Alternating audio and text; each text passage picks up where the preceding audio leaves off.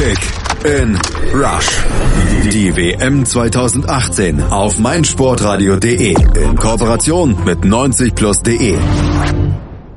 Frankreich marschiert weiter bei der WM und steht jetzt im Halbfinale. Dazu genügte der Equipe Tricolore ein relativ glanzloser 2 zu 0 Sieg über Uruguay, der dank einer Standardsituation und dank eines ganz dicken Torwartfehlers zustande kam. Ansonsten blieb der Kick in Nizhny Novgorod relativ ereignislos, zeigte aber erneut, wenn das Duo Cavani-Suarez bei Uruguay nicht zusammen auftreten kann, dann hat die Celeste nicht viel zu bestellen. Und was bleibt zu Frankreich zu sagen? Spielerisch war es deutlich schwächer als gegen Argentinien. Der Gegner hatte heute allerdings auch defensiv ein ganz anderes anderes Kaliber als noch Argentinien. Dafür waren die Franzosen souverän und gnadenlos effektiv. Wir klären alles zu diesem Spiel in der Analyse hier bei Kick in Rush auf meinsportradio.de mit mir, mit Malte Asmus und Steffen Grunwald von 90 Plus. Hallo Steffen.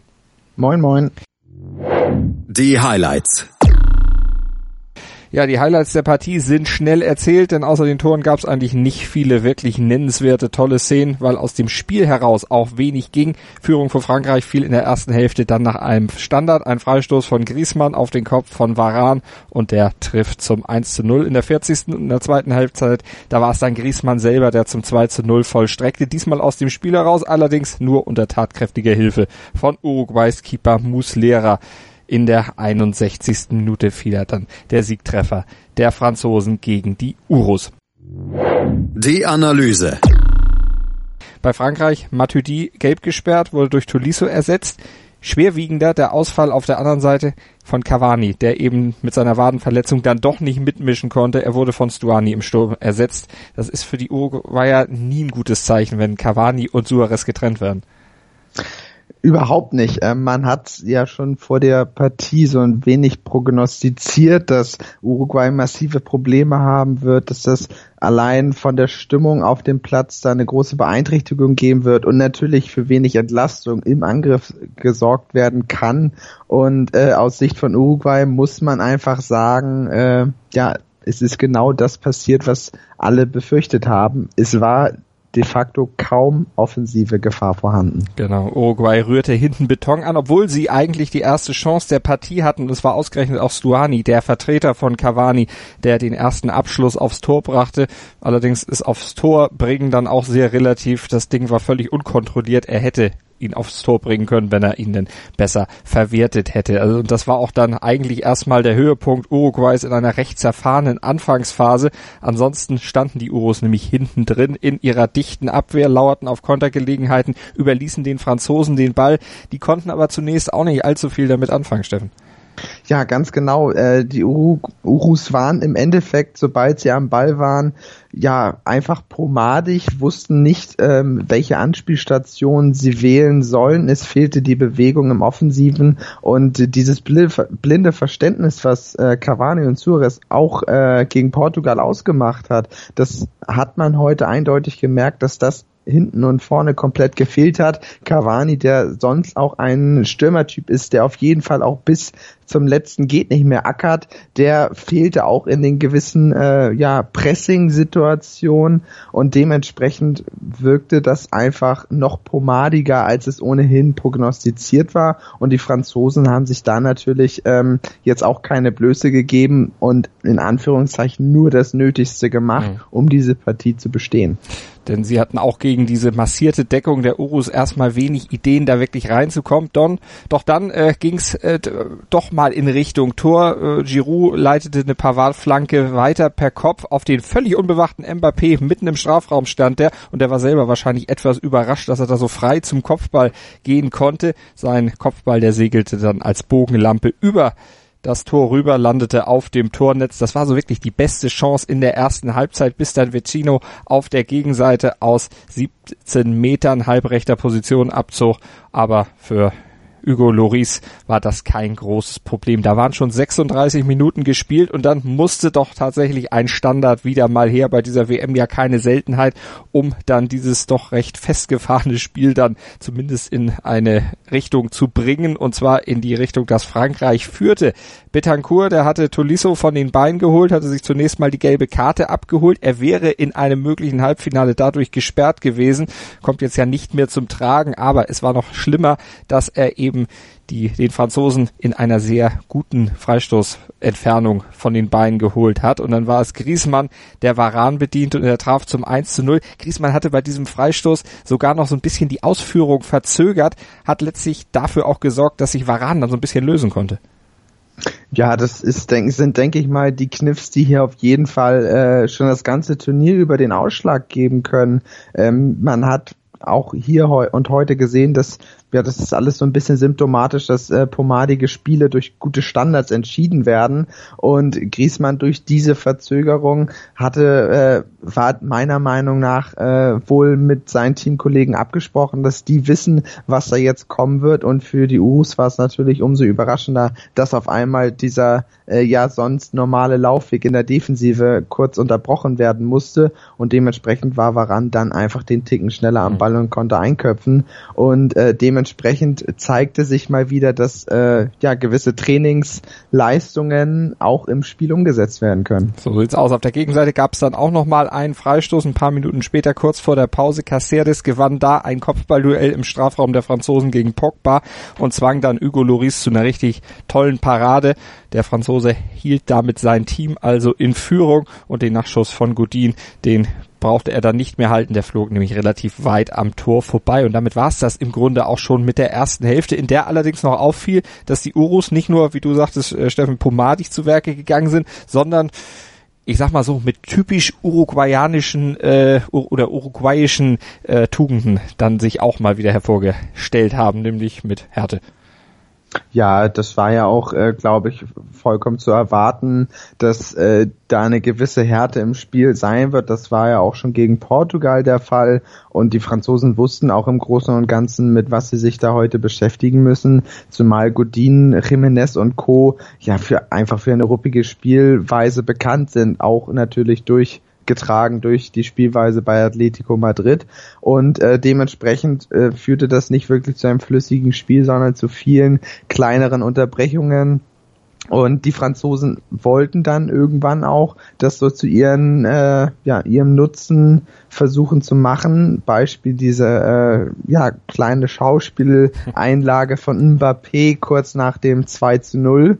Ähm, ich glaube, er weiß selbst nicht, von was er da wirklich getroffen worden ist, damit er da zu Boden sinken muss. Aber so eine kleine Rudelbildung sorgt natürlich auch mehr für erhitzte Gemüter als für ein flüssiges Spiel. Er hat vielleicht ein bisschen viel sich von seinem Teamkollegen bei Paris Saint-Germain abgeguckt bei Neymar. Das hatte schon so leichte Neymar-Qualitäten. Aber andere Qualitäten hatten die Franzosen nämlich auch, denn es gab einen wirklich flüssigen Angriff, den sie vortrugen und der war letztlich auch das Highlight in der zweiten Hälfte, in der bis zu diesem Zeitpunkt, also bis zur 61. Minute, wo dann die, der Treffer zum 2 zu 0 fehlte, eigentlich nicht viel passiert war. Pogba, der hatte sich im Mittelfeld den Ball erobert, ihn zu Tolisso gespielt, der weiter auf Griezmann geleitet und was macht Griezmann? Der hält aus 18 Metern drauf, eigentlich ein Ball, wo man denkt, den muss Muslera haben und er hatte ihn ja auch fast, aber eben nur fast.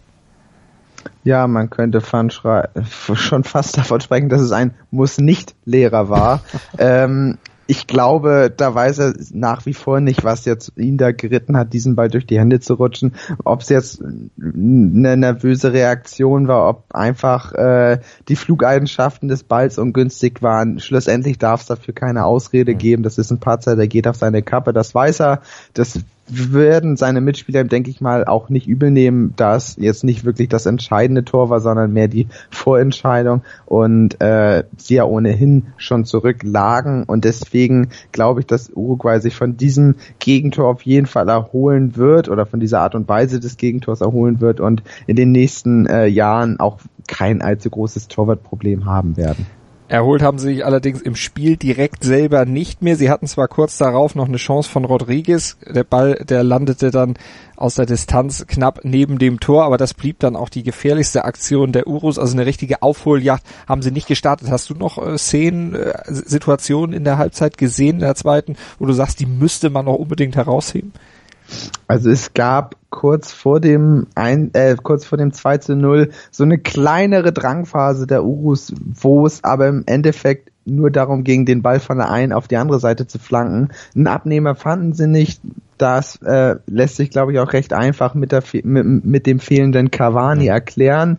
Äh, diese Personalie muss man meiner Meinung nach einfach so hochhängen, da dieser Ausfall für mich spielentscheidend war. Ich hätte den Urus viel mehr zugetraut, wenn Suarez und Cavani hätten beide spielen können. Aber im Endeffekt war es eine zweite Halbzeit wie die erste. Es gab ein, zwei kleinere Highlights, es gab den jeweils einen Treffer, aber ansonsten war das eine Spielweise mit vielen Unterbrechungen, ohne wirklich flüssigem Spielverlauf und schlussendlich auch wenig guten positiven Offensivaktionen. Und am Ende, da rollten dann nicht mehr die Bälle, da rollten dann einfach die Tränen. Bei den Uros sogar schon ein bisschen vor dem Abpfiff. Also die waren schon sehr früh im Spiel, in Anführungsstrichen, dann auch im Grunde schon davon überzeugt, dass da nichts mehr ging.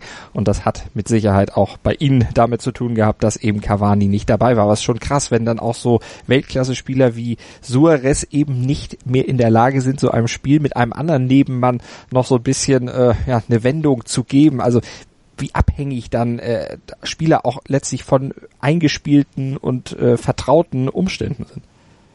Absolut, also man hat das schon in, in der Auftaktpartie von Uruguay erlebt, da haben sie ja dann auch spät 1-0 gewinnen können, aber auch da stimmte noch nicht ganz so die Harmonie zwischen Cavani und Suarez. Und Suarez ist auch mehr ein Spielertyp, der lebt wirklich davon, dass er qualitativ hochwertige Mitspieler hat, da er selbst ein Stürmertyp ist, der auch durchaus unsauber agiert, aber ich sag mal so, in einem Mittelfeld oder mit Nebenmännern wie einem Messi, wie einem äh, Coutinho und Co. fällt es halt nicht so auf, wenn man einen Ball unsauber zurückspielt. Mhm. Bei Uruguay ist es halt genau andersrum. Wenn du da die Bälle nicht ganz so sauber spielst, dann ist die Qualität der Mitspieler halt nicht so hoch, dass sie auf diesem Niveau damit umgehen können und dementsprechend äh, merkt es, merkt man ist als Zuschauer dann umso mehr, dass halt die gewisse Qualität dann auch fehlt. Und deshalb reichte es für die gnadenlos effektiven Franzosen auch mit einer nicht so ganz glänzenden Leistung, aber doch souverän dann ins Halbfinale einzuziehen und effektiv waren sie eben auch zwei Chancen gehabt, zwei Tore gemacht, ja, beste Ausgangsposition, um dann wirklich so ein Halbfinale zu erreichen. Zu den Franzosen kommen wir gleich nochmal. Vorher küren wir den Spieler des Spiels und da kann es keine zwei Meinungen geben. Nein, ganz genau. Wir von 90 Plus haben uns für äh, als Matchwinner für Antoine Griezmann entschieden, da dieser eigentlich quasi im Alleingang die Partie entsch entscheiden wusste durch seinen Treffer, auch wenn es da freundliche Mithilfe von Muslera gab, die Vorlage mit der Freistoß Freistoßvariante und dazu äh, hat er acht Schlüsselpässe in der Partie geliefert, die zu ja Chancen äh, führen sollten, die es dann doch nicht so en masse gab. Und zudem war er verhältnismäßig äh, viel präsent in dieser Partie. Und dazu muss man sagen, verhältnismäßig heißt natürlich äh, zu Lasten dieser trägen Partie, war er dann aber doch einer, der am häufigsten am Ball war. Der Mann nicht nur Garant bei Atletico Madrid für Tore und für ja, große Erfolge, sondern offensichtlich auch in der Equipe Tricolore in diesem Jahr, denn das Halbfinale, das ist dann natürlich auch schon mal eine Leistung, die allerdings auch von vielen Experten natürlich erwartet wurde. Jetzt haben die Franzosen, wir hatten es gesagt, jetzt nicht so berauschend gespielt wie vielleicht noch gegen Argentinien. Das sah nicht so spektakulär aus, hat der Gegner heute aber auch nicht zugelassen. Aber solche Spiele dann eben trotzdem zu gewinnen, auch wenn es mal schwierig wird, das ist natürlich eine Tugend, mit der man dann auch im Halbfinale wuchern kann. Wo siehst du die Franzosen jetzt äh, im, im Standing in bei den oder den restlichen Mannschaften in diesem Turnier? Ja, also zunächst äh, stimme ich dir vollkommen überein. Es war nicht so ähm, ja attraktiv wie gegen Argentinien, weil es Uruguay nicht zugelassen hat. Argentinien gegen Argentinien muss ich sagen, war Frankreich vielleicht zehn Minuten wirklich positiv äh, vom Spielverlauf her, aber auch dann waren sie eher pomadig und wussten nicht so recht, wie sie ähm, ja sich selbst Chancen kreieren sollten. Und äh, von der vom rein spielerischen her zieht sich das alles so durch das Turnier, dass sie zwar ihre Punkte holen, dabei aber nur bedingt überzeugen können. Wenn sie überzeugen, dann durch die Effektivität vor dem gegnerischen Gehäuse. Und damit kommen wir jetzt auch zu so einer kleinen Vorschau für, ja, wie sehe ich sie im Halbfinale? Ähm, als Gegner wartet Brasilien oder Belgien. Das entscheidet sich im Verlauf des heutigen Abends und das wird in jedem Fall eine ja noch höhere Hausnummer für die Franzosen, da äh, gerade Brasilien und Belgien natürlich offensiv nochmal eine ganz andere Qualität mitbringen können. Man hat bei Belgien gesehen, was offensiv möglich ist, auch noch in der 94. Minute. Da muss Frankreich zu jedem Zeitpunkt wach sein, sollte es gegen die Belgier gehen. Aber auch die Brasilianer zeigen sich natürlich durch eine unangenehme Spielweise oder zeichnen sich durch eine unangenehme Spielweise aus, sowohl defensiv als auch offensiv. Und gerade in der Zweikampfführung muss man dann natürlich aufpassen, dass man nicht auf die ein oder andere Schauspieleinlage reinfällt. So ist es, aber vor allen Dingen auch die Brasilianer defensiv ja sehr stark, vielleicht ähnlich wie Uruguay ja auch noch nicht viel zugelassen bei diesem Turnier heute Abend dann der erste Lackmustest für die Brasilianer, wenn es dann gegen die Belgier geht. Da sind wir schon sehr gespannt drauf, werden das Ganze natürlich dann auch hier bei Kick and Rush auf meinsportradio.de im Anschluss an die Partie analysieren. Ihr kriegt den Podcast dann ungefähr eine halbe Stunde nach Spielende schon auf meinsportradio.de bei iTunes in unserem Channel dort oder auch ganz einfach mit unserer App für iOS und Android. Am besten ihr abonniert einfach den Kick and Rush Stream und dann habt ihr alles rechtzeitig auf euren mobilen Endgeräten und könnt euch über die WM 2018 in Russland informieren und ihr könnt sogar selber was gewinnen, wenn ihr nämlich mitmacht beim Kicktipp-Gewinnspiel von meinsportradio.de und Mobilcom Debitel. An jedem Spieltag gibt's tolle Handys zu gewinnen von Sony bereitgestellt. Schaut vorbei bei uns auf der Webseite. Dort findet ihr alle Infos dazu. Und ich sage erstmal vielen Dank an Steffen Gronwald für seine Analyse des Matches zwischen Uruguay und Frankreich. Danke Steffen. Danke auch. Kick in Rush. Das WM-Tippspiel auf meinsportradio.de. Präsentiert von Mobilcom Debitel. Registriere dich jetzt auf meinsportradio.de slash kick and rush und gewinne jeden Spieltag ein nagelneues Sony Xperia XZ2 Kompakt. Bereitgestellt von Sony. Kick and Rush. Die WM 2018 auf meinsportradio.de. Werde der Zar des Tippspiels.